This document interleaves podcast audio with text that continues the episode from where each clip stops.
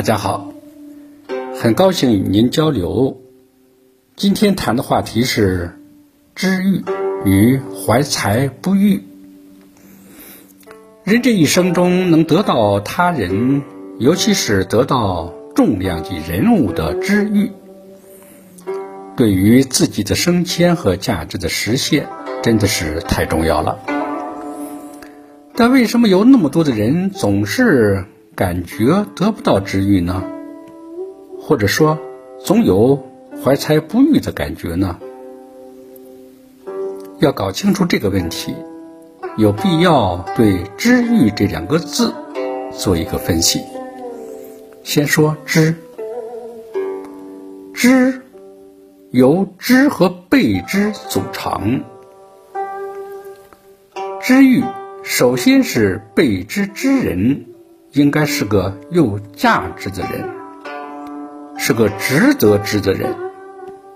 第二，知者需是一个有良知的、爱惜人才的人，是个可以慧眼识才的人。二者缺一不可。在这两者之中，第一个方面起着主导作用。再说欲，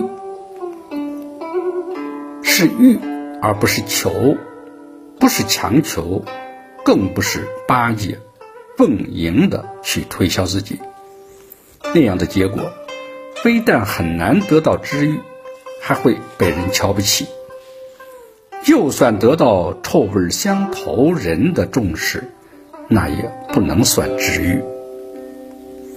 好了，如果我们能统一在以上认知上，那么就可以认为：第一，想得到知遇，首先自己得是个人才。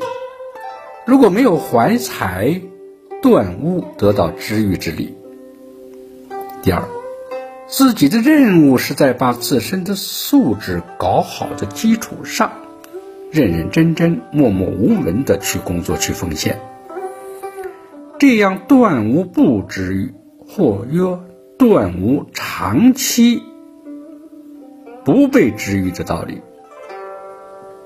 你说不可能，有些人很有才，但就是怀才不遇，就是没有得到知遇呀。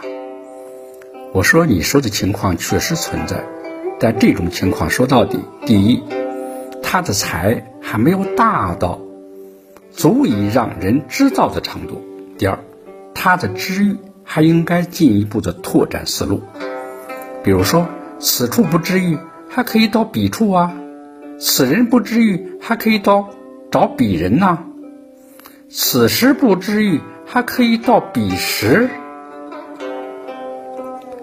如果真的这些都得不到知遇的话，那自己又是大才的话，为什么不可以自己知遇自己呢？自己为什么要亏待自己呢？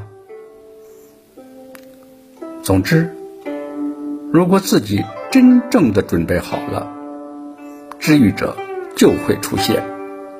当然，这个知遇者包括自己。如果自己没有真才实学，如果不踏实工作，给你再好的工作和职务，你还是会有怀才不遇的感觉的。而扎实工作、力乐于奉献的人，很少有不被知遇的感觉。比如说，雷锋是个班长，张思德是个烧木炭的。我们没听说过他们抱怨过怀才不遇呀。一位中组部的老部长曾经说过，在中国，只要你当过县委书记，就再也不要说自己怀才不遇了。此乃至理名言。但平心而论，在官场上，往往是职务越高的人。抱有怀才不遇想法的人比例就越大。谢谢您的聆听，长顺与您同行。